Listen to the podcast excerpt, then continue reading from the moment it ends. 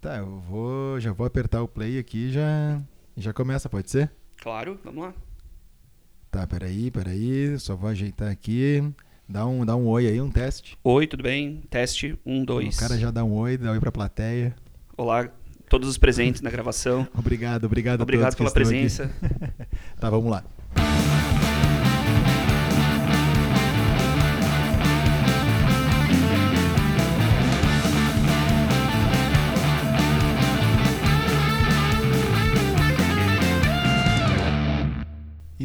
Começando o Clube dos 27.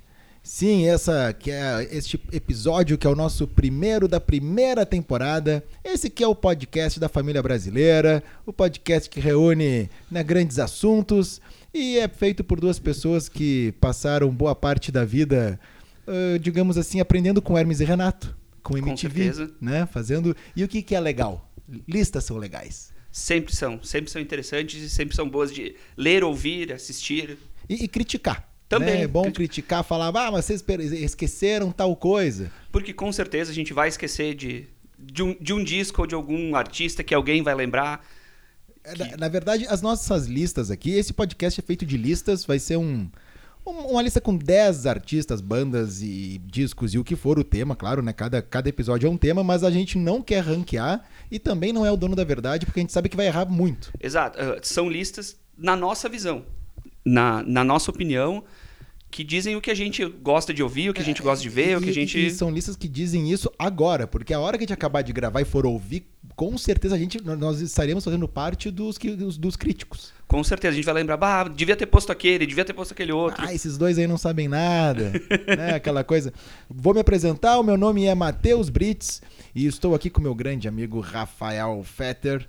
Nós que fomos colegas de escola. ah, vamos geograficamente nos colocar, assim, nós estamos nesse momento em Farroupilha, no Rio Grande do Sul, na Serra Gaúcha. Venha visitar a nossa terra.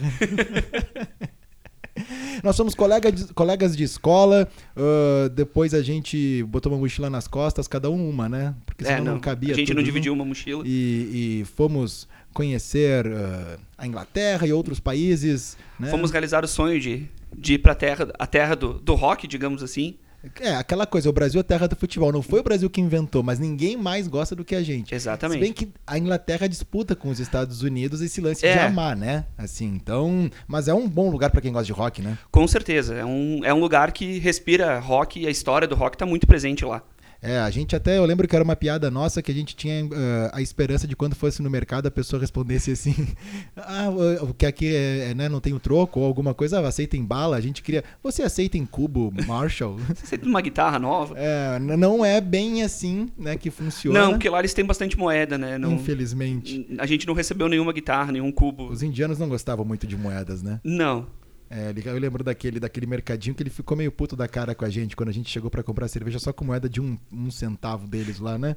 Ah, a gente juntava. Nós somos É. acumuladores. Exatamente. Acumuladores de CD, de disco, de revista. O Rafa é o meu amigo, eh, de- claro, sempre ali na escola a gente conversava de música e tal, mas a gente tinha essa ligação muito forte com o rock, né? De um indicar música pro outro. Sempre. De... Eu, eu tenho ainda guardado um CD que tu gravou pra mim com Sim. músicas, assim, meio lado B de algumas bandas ou músicas ah, que tu tinha baixado e tal, né? Eu lembro, na, na época que ainda se gravava CD, né? A gente fazia, gravava Pô, CD. gravar o CD pra alguém, é, é assim, ó, é- Pô, era- pô, te considero muito. É, e ainda fazia a listinha de músicas na frente, na capinha. Não, um É. negócio caprichado. Eu lembro, eu tenho esse, esse CD e funciona. Tu vê que a qualidade. Era Ah, qualidade, né, cara? Qualidade, né? Da Rafael Fetter Corporation. Rafael é um Fetter selo que vamos, vamos lançar esse selo. o Clube dos 27 tem esse nome por quê? Não vamos responder hoje. Não, Não ma- vamos. mas acredito que signifique bastante pra quem gosta de, Pra quem acompanha rock, pra quem gosta de, A gente de vai rock. fazer. É o seguinte, a gente vai fazer listas, né? E cada, cada episódio vai ter um tema. O tema de hoje são os melhores primeiros discos. E por que são os melhores. Por que a gente escolheu esse tema, Rafa? Porque hoje é o nosso lançamento também, né? Então, pra, pra ficar condizente com o primeiro episódio do podcast, a gente vai botar a primeira manifestação de muitas. Manifestação oficial, né? Porque muitas dessas Ah, bandas claro, iam lançando claro, claro. demo, iam lançando singles, iam lançando coisas.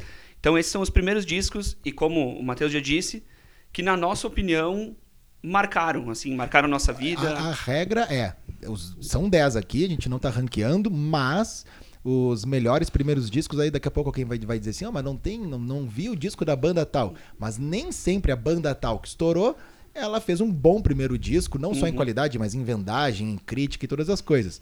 Uh, por exemplo, já vou dar um spoiler que não teremos o primeiro disco dos Rolling Stones. Os Stones, a banda mais longeva né, até o momento, uh, não teve um primeiro disco que merecesse. Não é, não é que seja ruim, não é isso. Mas outros primeiros discos entraram na, na Mas lista. não é aquela coisa, quando tu fala da banda, talvez não seja um dos primeiros que tu lembre ali, né? Não, Quando- com certeza não. Se a gente fizer um top 10 Stones aqui, não teremos o primeiro disco. Uhum. Né? Mas, mas aqui nós temos top 10, então, de melhores primeiros discos. E hum, acho que a gente podia ter uma vinhetinha, né? Pra cortar agora e ir pra próxima, né? Uhum, que Então, é a hora da vinheta!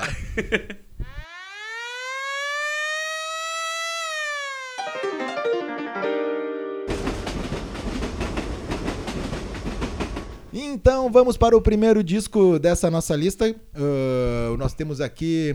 Bom, aí né, fico suspeito de falar, mas o primeiro dos primeiros do number one first é o Please Please Me dos Beatles, Rafa, lançado em março de 63.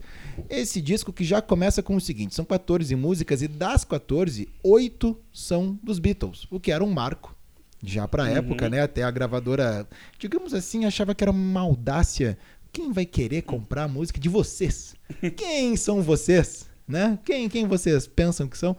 E aí, então, o- os Beatles apareceram com oito das 14 da- são músicas próprias, e as que não são, por exemplo, Twist and Shout, é uma música que não é dos Beatles, mas, Mas que- parece os Beatles, né? Eles, eles se adonaram da música, né? Tanto que acredito que a grande maioria talvez nem, nem tenha ideia que, que não seja uma música dos Beatles, né? Porque a versão deles é tão, é tão marcante, é tão.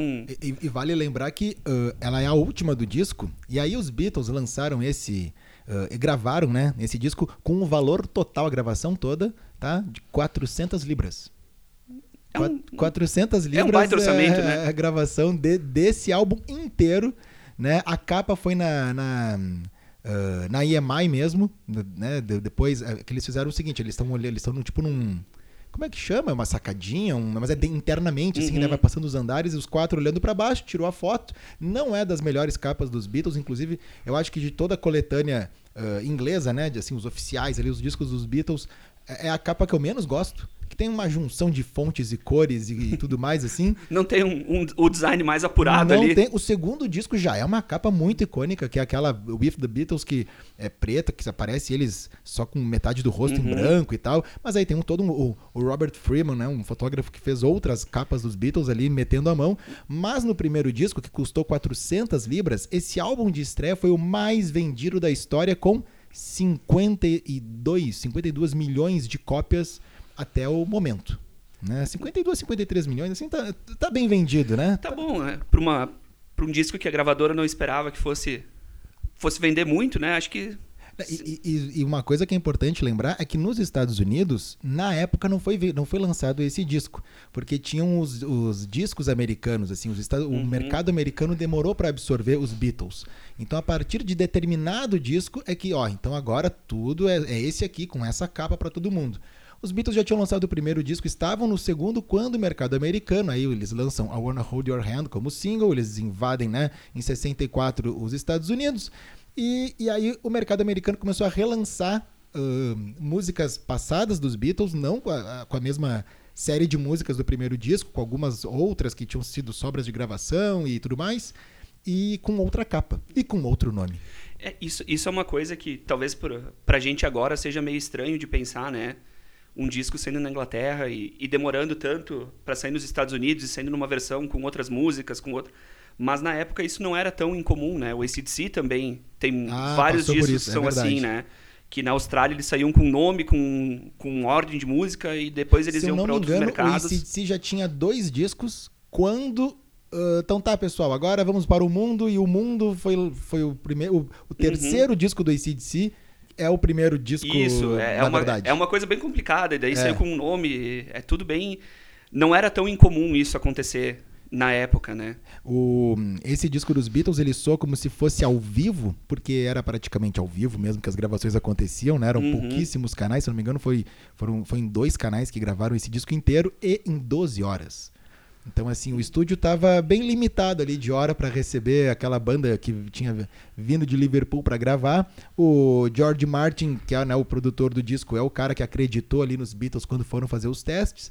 E aí, então, lançou em 63 o Please Please Me, primeiro disco dos Beatles. E, e o resto é história, né?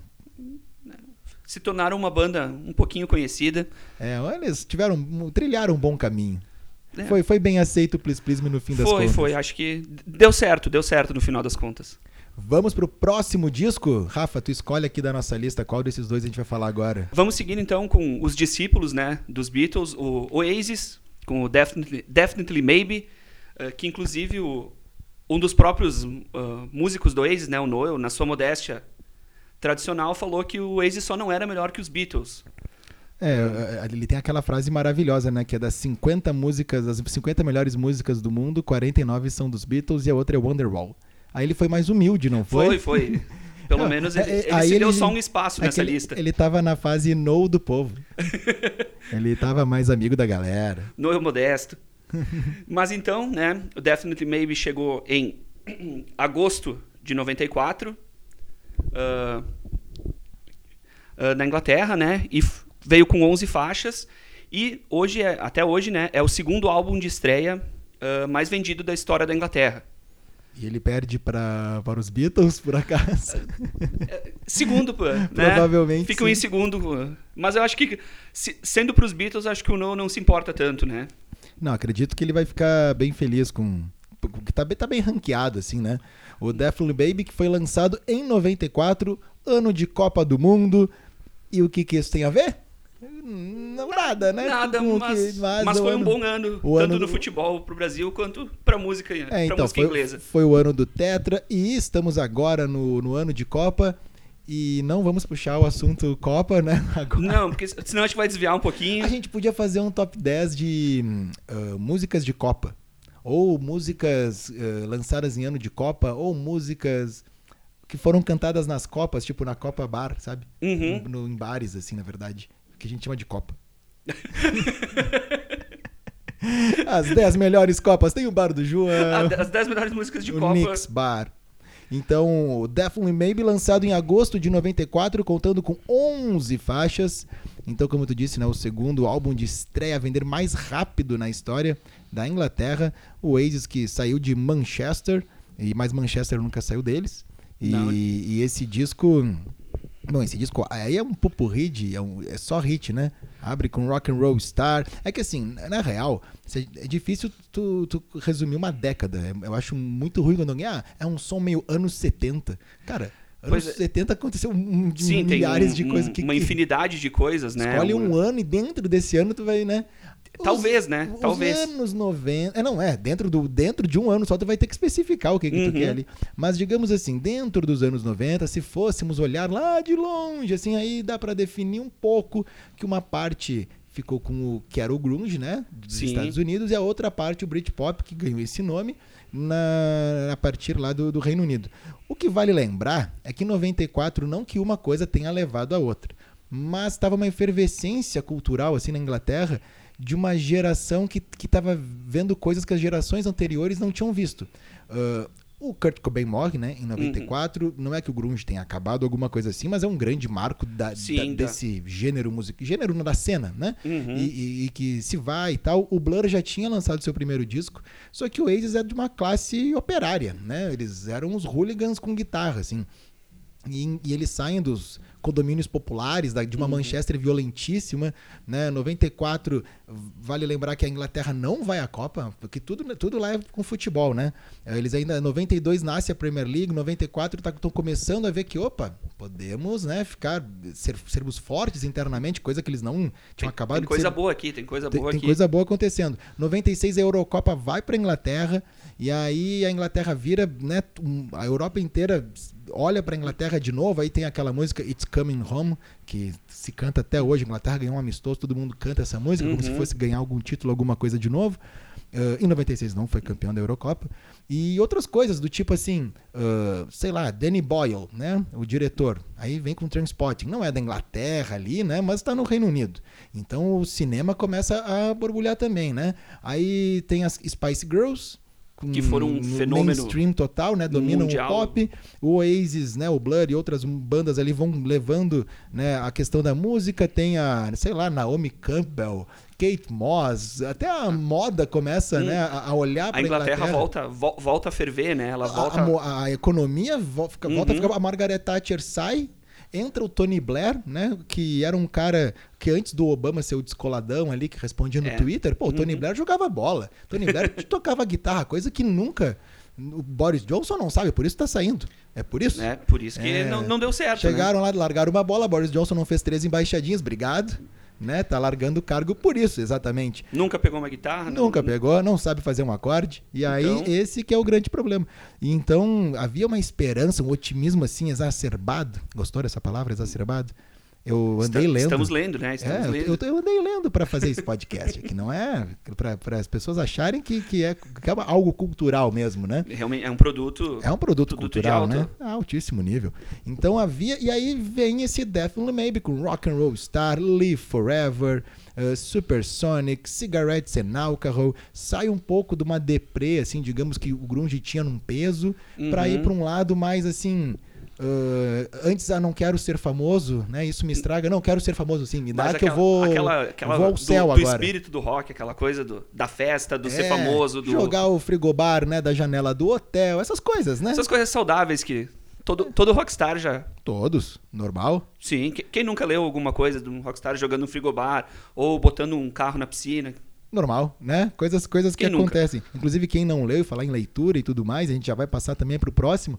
ahn, eu indico muito, porque é muito engraçada a biografia do Ozzy Osbourne, que ele conta, e aí tem várias, e tem uma que eles estão com, com o Bill Ward num hotel, e aí o Bill Ward era muito loucaço, né? Mais, assim, muito loucaço dentro do nível Black Sabbath, né? E aí botaram ele num barquinho que tinha um açude, assim, no, no hotel. E eu, penso, eu fico pensando assim, os caras acharam uma boa ideia fazer isso, né? Porque ele já tava fora de si. E aí botaram ele num barquinho e empurraram ele, assim, pro rio, sabe? E, Muito e- bom. E, aí eles se matavam de rir porque ele ia acordar lá no meio do rio. Ninguém cogitou que ele pudesse, tipo, se revirar do barquinho e cair e morrer afogado, né? Ah, Cara, mas esse, é, agora acho que entrando já um pouquinho, dando um- Vamos, um contexto então. para o próximo. Vamos para o número 3. Ah, só pra antes, teve uma história do Tony Iommi que ele falou que na terceira vez que ele tocou fogo no Bill Ward, ele achou que não era uma brincadeira muito boa. Daí ele achou que ele devia parar com essas brincadeiras com fogo perto deles. a terceira vez. A terceira, Ah, a primeira e a segunda tá de boa, né? Acontece. Acontece, Todo né? mundo já tocou fogo duas vezes Pensa dos assim, amigos. tu tocou a segunda vez, bah, tu continuou achando que era uma boa ideia. Mas na terceira ele achou demais. Aí já então, pensou assim, não, acho que, né? ah, vamos parar. Galera, terceiro lugar, então vai pra quem? Vai para o Black Sabbath com seu álbum de estreia auto-intitulado. Banda Black Sabbath, um disco Black Sabbath que abre com Black, Black Sabbath. É, muito bom, né? Eles gravaram esse som, é o disco que foi lançado em 1970, e eles gravaram em um dia apenas, tipo o Please Please Me dos Beatles. Isso é uma coisa que até ah, acontecia bastante, né, com bandas que estavam iniciando assim, ah, que não, eles não tinham muito tempo de, de estúdio, né? E, e como eram bandas que normalmente estavam muito na estrada, estavam muito, faziam muitos shows, né? Faziam muitos shows. Ah, eles já chegavam no estúdio com a coisa bem, então era uma coisa que tanto por limitações financeiras quanto por questão É de era a regra do jogo, né? Ninguém podia usar muita coisa, muitos horários e, né? Exato. E, no primeiro e disco. muitas vezes, tu, tu le- lendo histórias desses discos, tu vê que eles gravavam de madrugada, porque era um, lugar, era um horário horário que que, o estúdio era um pouquinho mais barato, então eles Não, conseguiam o Black se adaptar. Sabbath, eu acho que eh, todos, todo, todo mundo devia, devia existir. Se, não existe, se não existe, a gente vai criar a palestra motivacional do Black Sabbath. Porque o Black Sabbath é, um, é uma aula de perseverança, de marketing Uhum. e de hum, Ah, e aí tem a parte teórica da música, né? Assim, porque daí caindo na parte musical. Perseverança, eu digo, começando pelo Tony Iommi, que, pô, o cara ali, né, tocava com as bandas todas, e aí quando ele vai ingressar no Black Sabbath, não que ele fosse ficar rico ou alguma outra coisa assim, não, não tinha essa pretensão. Eles moravam em Birmingham, que era o, desculpa, mas era um shithole, né? Uhum, Como não, diria era uma- Liam Gallagher. Não, não- cara, pós-guerra ali, a cidade realmente destruída, eles eram muito pobres, né? Muito Uhum. pobres mesmo. Tem até a história no livro do Ozzy que ele fala que o presente de Natal da família era uma maçã, que ele ganhou pra dividir com os com os irmãos, assim e tal. Era uma coisa pesada.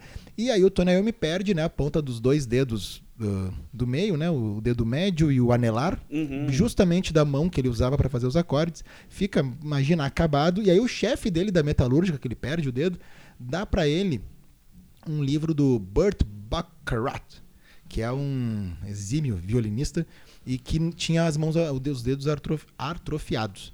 E então ele, ele- tu assiste vídeo dele tocando, tu não acredita que, que aquele som sai dele, assim, né? E ele se inspirou. E aí começava a fazer uns dedais de couro que devia doer muito. Hoje ele tem tudo de. Sim, sei tem, lá, tem, a- tem um pouquinho mais de condição, né? Pode, né? Investir um pouquinho mais. Uhum.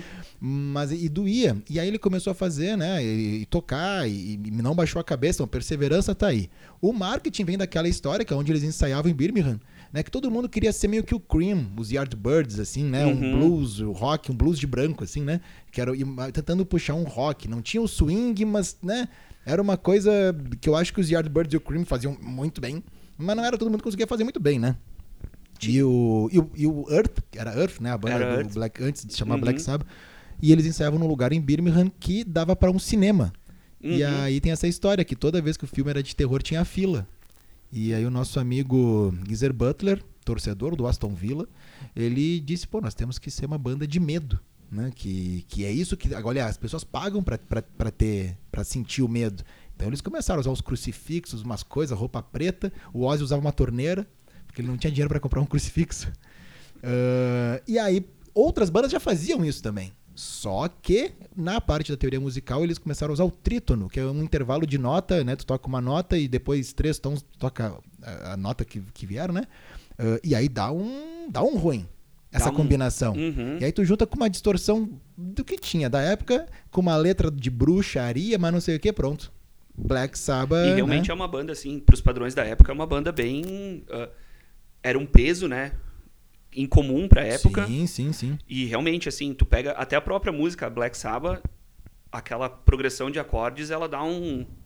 Ela é uma Dá- coisa dá- opressiva, não, né? Dá, é dá uma... um, dá, dá um ruim no coração. E ali. realmente dá, dá uma impressão que tá começando uma celebração, alguma coisa assim. É uma coisa bem O Tony sombria Iommi, mesmo, assim. até na biografia do Tony Iommi, ele falando, né, que eh, no começo come- eles começaram a tendo problema, problemas, assim, em shows de, de, como é que se chama, seitas. Os caras irem aos shows e eles não saem daqui, eu não sei nada disso. Os caras esperaram no hotel, não, obrigado por tudo. Não, obrigado nada, não, não me mete nisso aí, não quero fazer nada. Mas aí, mas aí eles conseguiram, né, fazer algo que ninguém vinha fazendo. Uma curiosidade é que a versão, a versão europeia tem Evil Woman como a primeira faixa do lado B e a versão americana, aí a gente falando né, de diferença Uhum. nos lançamentos, tem Wicked World. E já em 96, quando remasterizaram, aí botaram as duas, aí tá tudo certo. Sim. E assim, né? E, a- e até hoje, o Black Sabbath, que talvez. Algumas pessoas dizem junto com o Led Zeppelin, algumas dizem junto com o Judas Priest, eles são considerados os pais do, Do do, heavy do metal. heavy metal, né? É que eu acho que o lance, por exemplo, se usa muito também, porque, não só pela ser lançado em 70, mas Uhum. tem toda uma estética Sim. mais, assim, mais pegada É, no... Que o, no- o Black Sabbath não foi só o som, né? Eles tinham toda a capa do primeiro disco, aquela, Aquela capa é um... aquela, bru, aquela mulher representando uma bruxa, um lugar meio abandonado e tal. Tinha toda uma áurea, tinha toda um- uma atmosfera diferente, por exemplo, de um Led Zeppelin, né? Que era uma coisa bem mais. E como foi um grande primeiro disco também, um primeiro disco que, que mudou os parâmetros ali, né, e, e tudo mais, então esse entrou no nosso top 10. Tinha, tinha que, tinha que. Tinha que entrar. Então, assim, ó, recapitulando, a gente já teve o Please Please Me dos Beatles, o Definitely Maybe do Oasis, o Black Sabbath do Black Sabbath, vê que a gente não segue ordem cronológica, né, não tem ano nem nada, e a gente vai seguir ainda no mundo Black Sabbath, porque teve um outro primeiro disco, Rafa, que também merece muito destaque, porque foi sucesso de crítica, público, Marco- realmente vendagem, marcou, marcou a época, assim, marcou a carreira do, da pessoa em questão. da pessoa, que é o Blizzard of Oz, do Ozzy, né? Depois que da primeira saída dele do, do Black Sabbath. Ah, né, que ele, ele tava numa época um pouco complicada, assim, em relação a drogas, álcool e É, tudo que pode ser consumido que não faça muito bem. Acho, acho que essa é a definição. Tudo que pode ser consumido e não faça muito bem. É, então realmente fo- foi um disco que ah, marcou, né? A época marcou a carreira, foi uma reviravolta na carreira do Ozzy e ele tem muito a agradecer, tanto que até hoje o Ozzy lembra com carinho demais do Randy Rhoads, né? Que foi realmente o É que- o que, o que, que rolou assim? Ele termina, o- termina o Black Sabbath, não. Black Sabbath segue ainda, né? Aí ele saiu. O Ozzy sai, e aí ele né, já tava em love com Sharon, que Uhum. viria a ser a Sharon Osbourne. Sharon, que era filha de, de Don Ardin. Que- Don Ardin, que tinha como motorista, olha aí, né? Uma árvore genealógica maravilhosa. Don Ardin era tipo o. ah, como é que é? O Don Corleone, Uhum. né? Do, da música, assim. Era, era o mafioso. Era ele que, que mandava e desmandava. Quem tava com ele tava ah, bem, assim, né? Mas, mas tinha. Mas não seus- era, uma, não era uma vida muito fácil com É, ele, não, assim. não era uma coisa saudável, né? Não, não era, uma era. boa relação. O, só um parênteses é que o motorista do Donardin se chamava Peter Grant, que era um cara gigantesco e que viria a ser, que também quis ser empresário um dia, e aí um dia ele falou, não, eu quero ser empresário, e ele vai lá e empresaria o Led Zeppelin.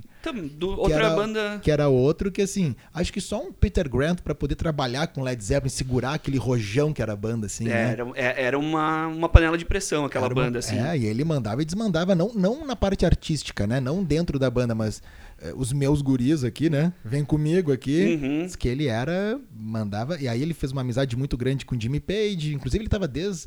Com o Jimmy Page ali, desde o embrião do que via ser o Led Zeppelin, que ele trabalhou nos Yardbirds, né? Uhum. Finalzinho dos Yardbirds e tal. E aí, então, o Donardin, voltando pra ele, o, o chefão da máfia verdadeiro, o primeiro ali, né? A filha dele era Sharon e ela se apaixona por Ozzy Osbourne, que alegria pro paizão, né? Orgulho. Chegar com o, o genro. pai, olha só, eu tô saindo com um menino. Esse rapaz aqui, ó. Que, que, que orgulho, que Que ele felicidade. faz, ah, ele morde morcego, ele arranca cabeça de pomba. é. Só coisa leve, só coisa. Mas ele tá se cuidando. E aí a Sharon é a que põe, começa a incutir na cabeça do Ozzy que ele pode ser muito maior. Não que ela tenha tirado ele do, do, do Black Sabbath, né? Mas quando ele vira carreira solo, ele muda a cor do cabelo, ele muda, usa Uhum. umas roupas extravagantes, umas coisas que não. Que o Black Sabbath era meio gente da gente, assim, usava o que dá, o que tinha, né? Assim. Então ele vai para um outro patamar. E se eu não me engano, aí tu vê como esse podcast aqui é feito, liga o microfone e sai conversando. Mas a banda do Ozzy, por acaso, não era o Quiet Riot? Não. A banda que A fez. do, do. Do Ozzy, não, do. Do É do Randy Rhodes. Do Randy Tá, Rhoads. mas os outros também não eram, porque eu tinha. Eu tenho a impressão que a Sharon, a Sharon Stone. a Sharon Stone. Ela. ela era uma ela estrela de também- cinema, arruma banda pro Ozzy, ela faz tudo. Ela é uma pessoa multiuso. Que, que impressionante essa mulher, não é mesmo? Ela fazia muitas coisas. Ah, que a Sharon Osbourne, né? Ela que juntou, ela disse: Não, então tá, tu fica aqui que eu vou pegar uma banda pra ti. E a banda era o Quiet Riot, que daí veio o Randy Rhodes. Uhum. Tô errado? Não sabemos? Podemos ah, confirmar isso depois? Cara, podemos confirmar depois, porque eu não tenho. Eu sei que o, o Randy Rhodes era do, Sim, sim, sim, do. Quiet Riot, só que eu não sei se vieram os outros também. Eu É. não sei se os outros vieram juntos, porque Só- o Quiet Riot continuou, né? É, pois é, fica Então, não difícil, sei né? se- Hum, é. Bom, o Randy Rhodes, aí ele vira o BFF do Ozzy, Do né? Ozzy vira o. O melhor amigo, obrigado que você existe, receba. E ele aí era, né? O, o Randy Rhodes era, era- foi um dos grandes nomes da guitarra e que acabou, né? ah, acabou falecendo de uma forma assim. Se a gente fizer o programa das top 10 tragédias, É. vai ter a tragédia do, Randy Rhodes. Porque que- realmente foi uma morte bem. Pra quem não sabe, ele bateu com um avião no. num- foi num ônibus, né? Num não, no caminho. próprio ônibus da banda. É, sabe? Então. Foi e o uma. avião era um aviãozinho. Era um aviãozinho pararam- pequenininho. Eles pararam na estrada, né, indo e numa turnê, assim, aí pararam, foram numa fazenda e tal, e aí Uhum. o cara da fazenda tinha um avião, aí não sei o quê, aí o- o- não era ele que tava pilotando, né, ele foi dar uma volta de, com esse aviãozinho com o cara, eh, com o piloto que tinha ali, e a banda, uns dormindo, outros ali fora, e daqui a pouco o avião, ah, e bate no ônibus, e as imagens são, cara, tu não consegue acreditar que isso aconteceu, né, e o Uhum. cara morre. e morre um dos maiores gênios assim da guitarra, né? Tanto que até hoje o Ozzy toda vez que o Randy Rhoads faz aniversário, o Ozzy homenageia ele. Então realmente pro Ozzy assim foi um e assim, e eu sempre lembrando que o Ozzy mesmo depois o Randy Rhoads só contou com guitarristas Ah, não, é. Aí o, o time, né? top de linha, assim, na banda dele, mas, mas ele mesmo disse que até hoje, pra ele, o, o cara da vida dele, assim, da guitarra, foi o...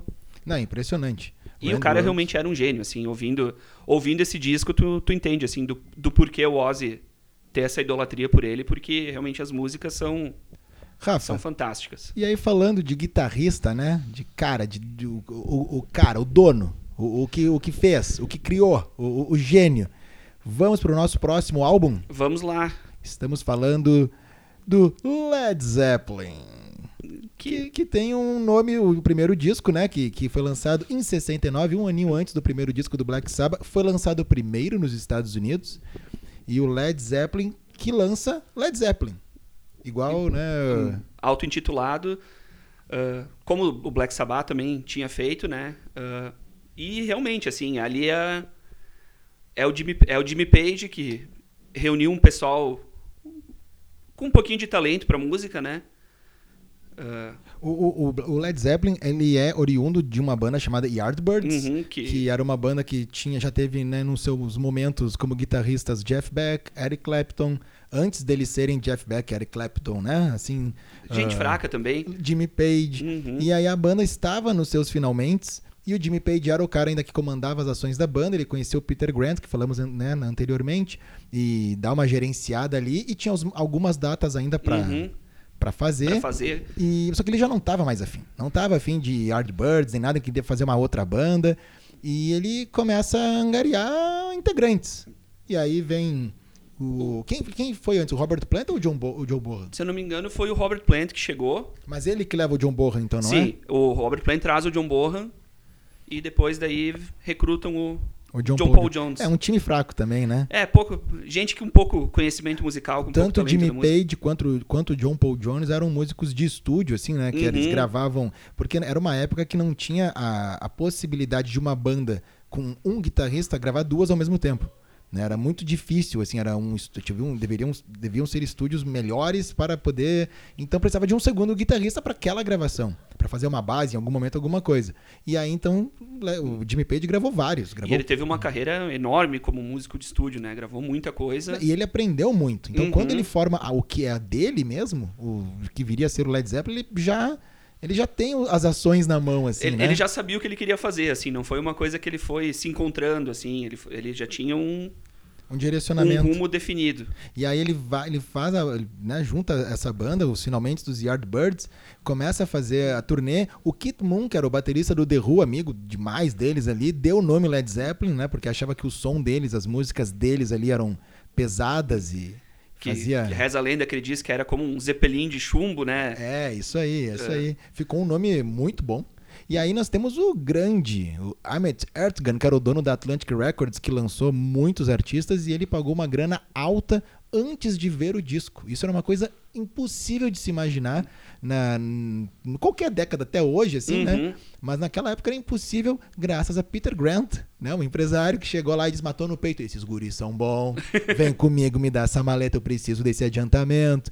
E aí ele conseguiu fazer com que o, com que o Ahmet Ertegun, que lançou diversos artistas, ah, pagasse, eh, literalmente pagasse pra ver o Led Zeppelin, né? E, e também deu, deu bons frutos, né? Porque foi um. Não, o- foi o álbum, o álbum de estreia do LED faturou mais de 3,5 milhões de libras, quase duas mil vezes mais do que foi investido. Então, assim, Peter Grant abriu as portas. Não foi um mau investimento para Atlantic. Não, tu pensa a carta branca, o Peter Grant via pintar na quadra da Atlantic Records e os caras já sorriam pra ele, né? Uh, Tu investiu e tu voltou dois, duas mil vezes ali. O álbum foi produzido pelo Jimmy Page e foi, um pro- e foi projetado por Glyn Jones, que era um técnico né, de, de estúdio que trabalhou com diversas bandas, entre elas os Beatles. Né? Ele trabalhou com os Stones e com o The Who também. Glyn Jones era um, era um grande cara. Vê como o Jimmy Page ele já tinha Já sabia o conhecia- direcionamento Ele já que ele- tinha os contatos, não, não, não se apoiou com, com gente fraca. Hum, Não, e assim, e até pelo fato do próprio Jimmy Page ter produzido, né, o primeiro disco, já dá pra ver que ele tinha realmente a ideia na cabeça do que da onde ele queria levar o Le- o, o LED desde o começo, né? É, que não, não. foi não foi uma pessoa de fora, ele mesmo já pegou as rédeas e disse isso aqui é Isso é assim. É Essa assim é a regra e- do jogo. E beleza, então. Outro grande álbum, outro grande primeiro álbum que mudou o destino das coisas, que foi muito bem recebido, que estourou, podemos dizer ainda em 2022 que estourou a boca do balão ou tá proibido? Podemos dizer. Não que seja atual dizer, mas, mas podemos dizer. Não fica legal pra tua imagem falar, mas se quiser falar, Ah, a escolha é tua. é, não, vai ter que vai ter que arcar com as consequências. Vamos para o próximo grande primeiro álbum, estamos falando dele, o Nevermind the Bollocks, Here is the Sex Pistols, dos Sex Pistols, lançado em 1977. E vou te falar, Rafa, eu acho que esse é o melhor disco dos Sex Pistols. De longe. Até Fácil, porque ele é assim. o único disco dos Sex Eu acho que não, não lançaram nada melhor. É, não lançaram. Não, não, Não lançaram, ponto. Nem Eu- pior, na eu- verdade. Eu tenho um, um outro CD do Sex Pistols que é um, assim, é um ao vivo, não foi feito para ser ao vivo, mas alguém, né, aqueles bootleg ali gravaram e agora vem a máscara, tá? Eu comprei no- na feirinha de Notting Hill, tá? Tava passando por lá, né? Viu ali um. Eu comprei quatro, eu lembro, a gente foi nessa em 2007, foi quando a gente foi lá, que tem a feirinha de Notting Hill uma vez por Uhum. semana, né? Que, pô, é lindão assim o lugar, é, é muito legal. E aí tinha uma banquinha e eram quatro CDs, eu acho que por cinco libras. E aí era, tinha esse, tinha um do Jerry Lewis que eu comprei, um do Animals, e eu não lembro qual era o quarto disco agora. Eu tenho que ver, tenho que procurar lá na, na, na minha coleção. Mas foi uma boa, foi uma, uma Foi boa uma- compra. Foram boas 5 libras. Um bom gasto. o, o Sex Pistols, que é, com- que é o seguinte, né? O Malcolm McLaren, que é um empresário do, do Sex Pistols, ele estava trabalhando com os New York Dolls. O New York Dolls eh, era para ser a grande banda assim de Nova York. Eles pegaram, quem sabe era a banda certa no momento errado, mas fez muito barulho, né? Uhum. Foi importante de- para, para o que veio depois. Ah, vale, né, claro, pro- todo mundo procurar e ler o Mate-me, por favor, que não, não só conta, não a história é legal, mas a maneira como ela é contada É, é literalmente maravilhoso. a história contada por quem Por estava fez. vivendo, É né? isso aí. E o Malcolm McLaren pegou a finaleira do New York Dolls. E os Dolls já não estavam mais afim de fazer nada, Hum.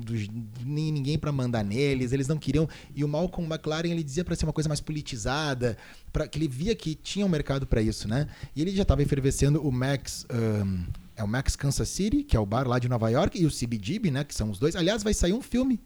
Do, porque o CBGB é sempre muito cultuado, né? Uhum. Mas eram dois bares em Nova York que recebiam essa galera. E um é o Max Kansas City, que vai sair agora um filme, já vi o trailer, é bem legal. Né? Ele é menos pop, assim, do que o CBGB. E, hum, que aliás, uma outra máscara, eu fui lá no CBGB, tá? Em New York, né? Tava passando lá, e aí eu fui lá, tirei uma foto lá. Na... Entrei na loja, John Varvatos, a loja. Tem o cheiro ainda do, do CBGB, as paredes são do bar ainda.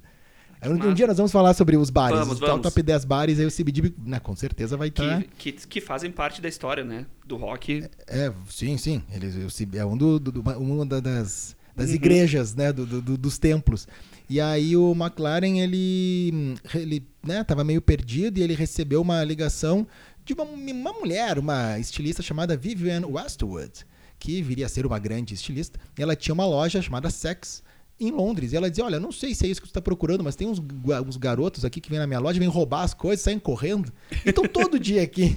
E eu acho que eles são muito engraçados. E aí eles se conheceram e no fim viria a ser o Sex Pistols. Era o Johnny Rotten, um desses garotinhos aí, né? Uhum. Que tava. Que tava aprontando todas.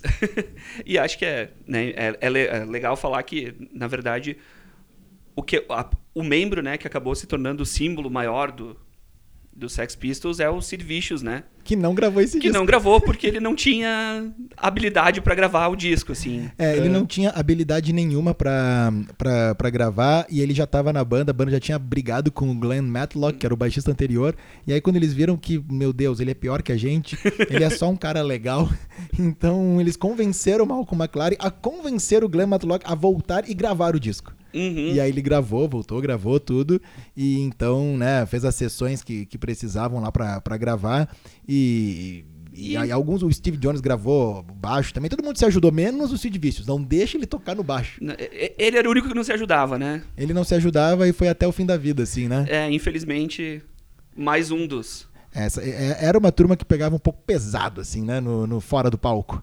É, pouca coisa, assim. Os Sex Pistols Bah, era não, meio- não foram eles que inventaram, não foram, não foi o Sex Pistols que, que fez, mas o primeiro disco deles é muito marcante, é uma capa icônica, é Uhum. o primeiro e único da banda, é, merecia estar nesse top. É, é, na top verdade, 10 é, é uma capa até que entrou pra cultura pop como um todo, né? As cores, É, as fontes, a maneira. Tem camiseta, tem um, um É. milhão de itens que tem lá É a, isso a aí. capa do disco. A capa do- dos Pistols é isso. Outra banda, agora vamos pra próxima do, do nosso top 10 e que pegava pesado, é, né? Eu ia dizer pra uma galera que também não pegava muito leve fora do palco nessa época, que é o Guns N' Roses com Appetite for Destruction.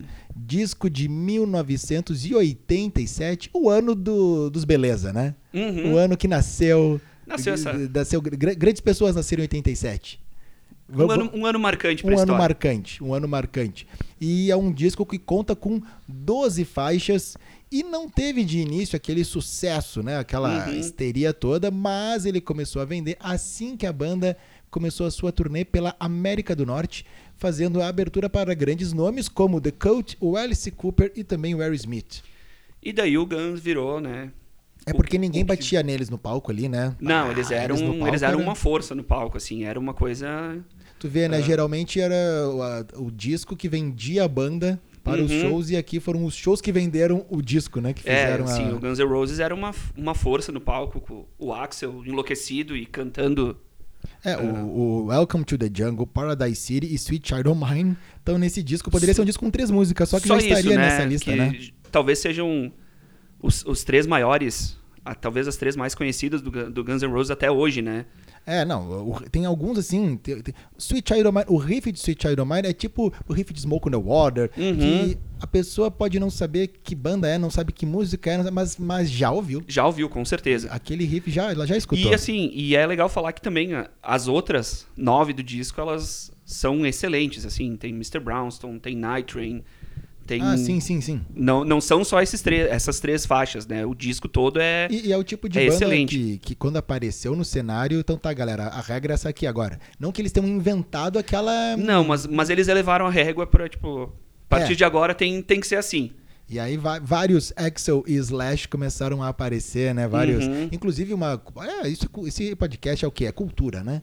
O Duff McGonagall, o, o Duff, que é o baixista do Guns N' Roses, né? Ele, ele tem no seu currículo, claro, ser o baixista do Guns N' Roses, mas eu acredito que uma grande. O currículo dele tem ali com uma estrelinha, é que é dele o nome da cerveja Duff dos Simpsons. É, É por, um- é por causa dele. O Aham. Matt Groening, que, era, que é o, né, o, o, cara criador. que fez o criador dos Simpsons, gostava, gosta do Guns N' Roses e por causa do Duff. É a cerveja Duff. A Duff Beer, que tem o Duff Man, é por causa do Duff do Guns N' Roses.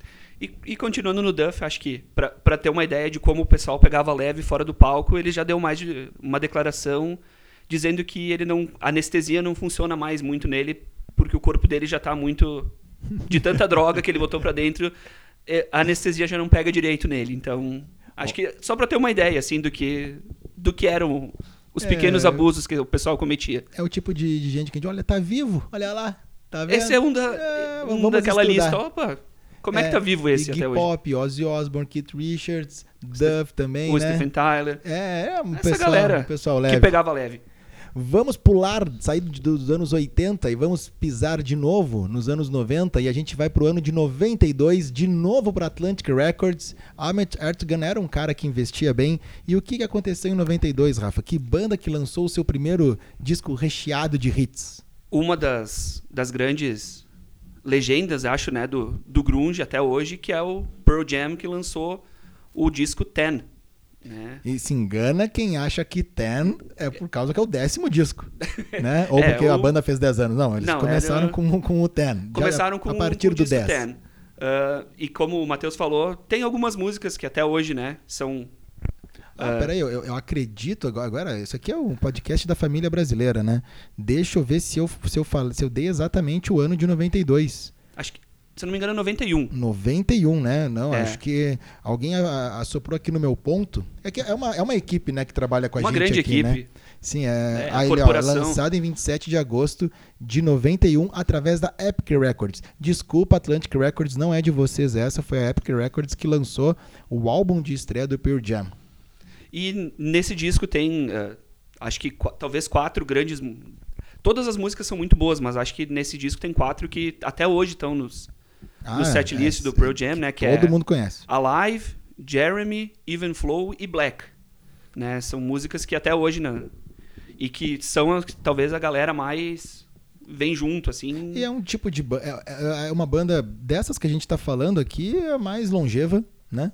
O- não, se te contar o Black Sabbath, É, né? Black Sabbath, talvez. É, que tá, tá, o Guns N' Roses tá fazendo show ainda, sendo muito criticado no momento, né? É. Mas, assim, mais, digamos, atuante de lançando material. Eu acho que lançando. é, disco, né? n- não, numa questão de constância, eu acho que eles são aqui. E, e, e, assim, de manter talvez uma formação mais estável também, uma identidade. Porque o, o Black Sabbath, apesar de estar desde os anos 70 ali, eles trocaram N vezes de vocalista. Teve vezes que o Black Sabbath era só o, o Tony Iommi mantendo a banda viva. É né? isso, isso, é.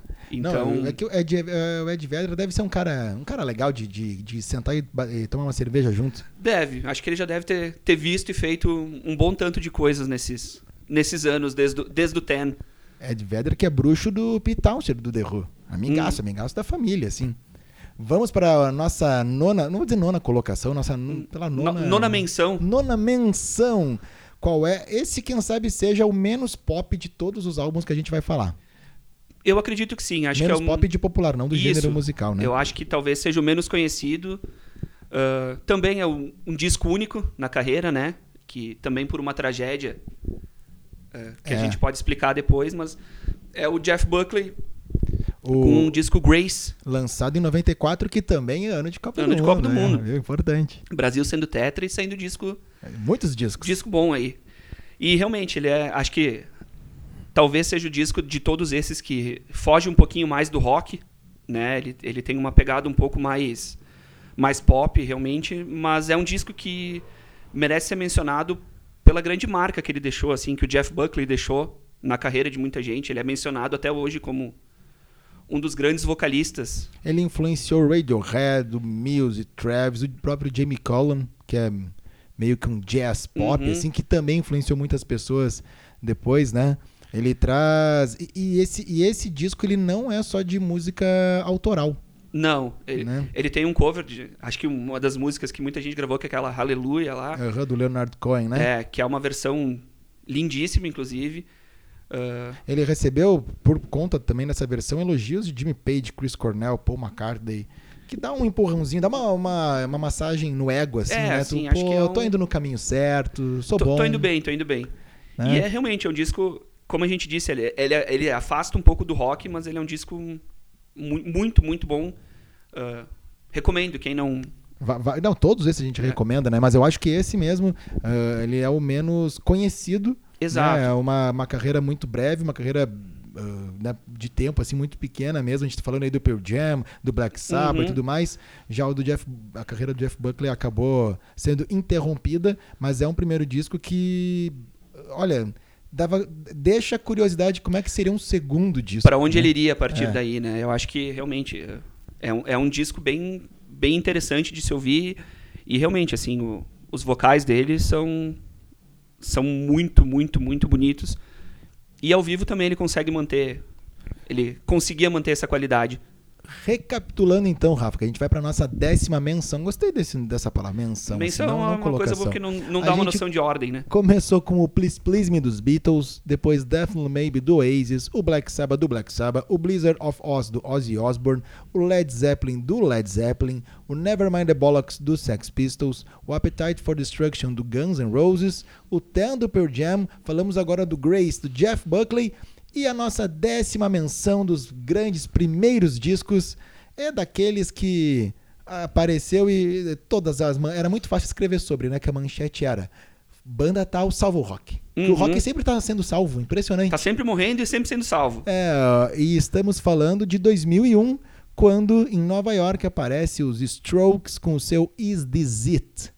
Primeiro eh, lançado no hemisfério sul, olha só, na Austrália, depois no Japão, depois no Reino Unido e só eh, em setembro iria para os Estados Unidos, mas eles já tinham, já eram assim, já tava no hype, já todo mundo já Uhum. sabia quem eram os Strokes. Aí Eles iam lançar em casa em setembro de 2001 e aí passou para outubro. Por um pequeno acontecimento que também entrou pra história.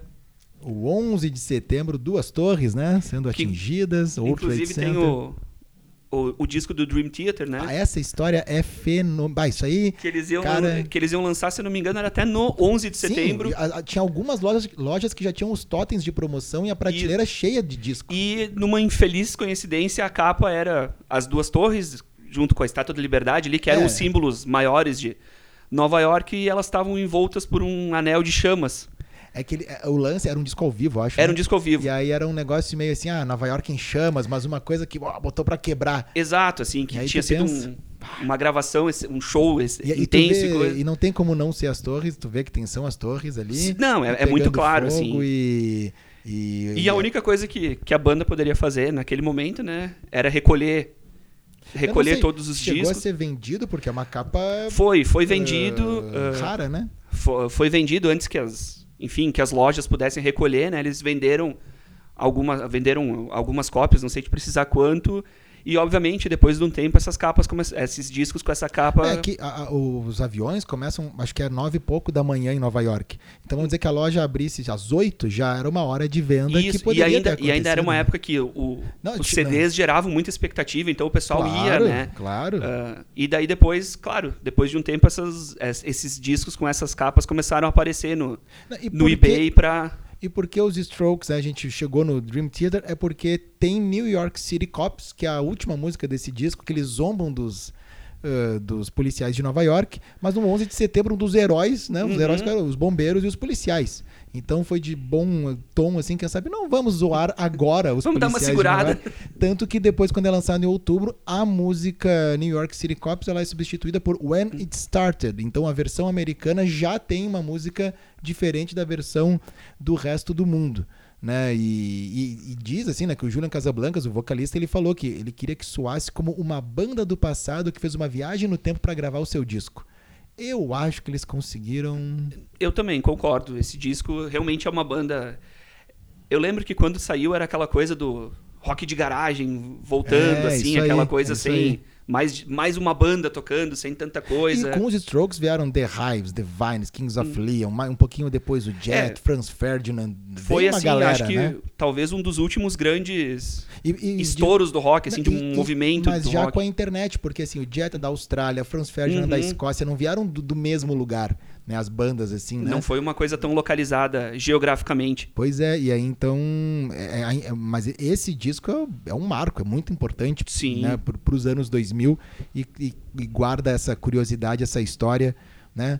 E recapitulando então, a gente passou. Recapitulando. Ah, vamos fazer rapidinho aqui, né? O Please Please Me dos Beatles, Death Maybe do Oasis, o Black Sabbath do Black Sabbath, o Blizzard of Oz do Ozzy Osbourne, Led Zeppelin do Led Zeppelin, o Nevermind the Bollocks do Sex Pistols, Appetite for Destruction do Guns, Town do Pearl Jam, Grace do Jeff Buckley e encerramos com o Is This It dos Strokes, 10 primeiros grandes discos de, né, primeiro da primeira first time, estreia, premiere, preview e tudo mais.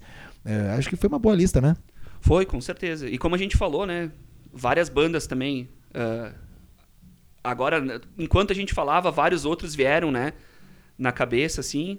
Ah, quem sabe uma hora a gente faça uma segunda parte de, de primeiros álbuns. É, isso aí. Então, assim, você que chegou até agora, é que a gente não tem ainda rede social, né? Então, Uhum. pro do podcast. Vamos fazer o seguinte: ah, eu, eu no Instagram, no Twitter e tal, eu sou arroba beat on repeat. E tu é o Rafa Fetter. Rafa Fetter. Então pode procurar lá Rafa Fetter com dois T's. Isso. E pode nos xingar à vontade, dizer. Criticar, dizer, "Meu ah, vocês Deus, esqueceram vocês daquele, não sei o quê. esqueceram, seu-" Mas, mas assim, vamos cuidar, né? Vamos cuidar pra não, né, não, não, não jogar tanta pedra. Não vamos pro lado pessoal. Não vamos pro lado pessoal, mas a gente pode fazer um número 2 só com essas. Com essas. ah, com essas que faltaram aí, Uhum. né? E. Não, não vamos dizer o tema do próximo. Ou vamos dizer já? Será que a gente já, já entrega? Porque esse foi o nosso primeiro programa dos melhores primeiros discos. Será que a gente já fala? Tu já quer falar? Não. Não, acho que vamos deixar, Vamos deixar pro pro, próximo. pro- Então tá. A gente pode garantir que não vão ser os melhores segundos discos, tá? É, não, não. Vão ser Só os pra- 10. Os 10 alguma coisa. 10 alguma coisa, mas E não os 10 preparem melhores segundos. que vão ser listas meio com, com, tem- com temáticas um pouco diferentes do usual, assim, né? Uhum. A gente vai tentar sair um pouco do, do lugar comum das listas. É isso aí, então, galera. Muito obrigado a todos que ficaram ouvindo até aqui. Esse é o nosso primeiro programa. Espero que tenham curtido. Rafa, foi um prazer. Digo mesmo. Inenarrável. Né? Foi, foi demais, foi demais. É isso aí, então. Agradeço todo mundo que ficou até agora. E nos, nos vemos, nos, nos ouvimos no próximo. Valeu, galera. Valeu, abraço.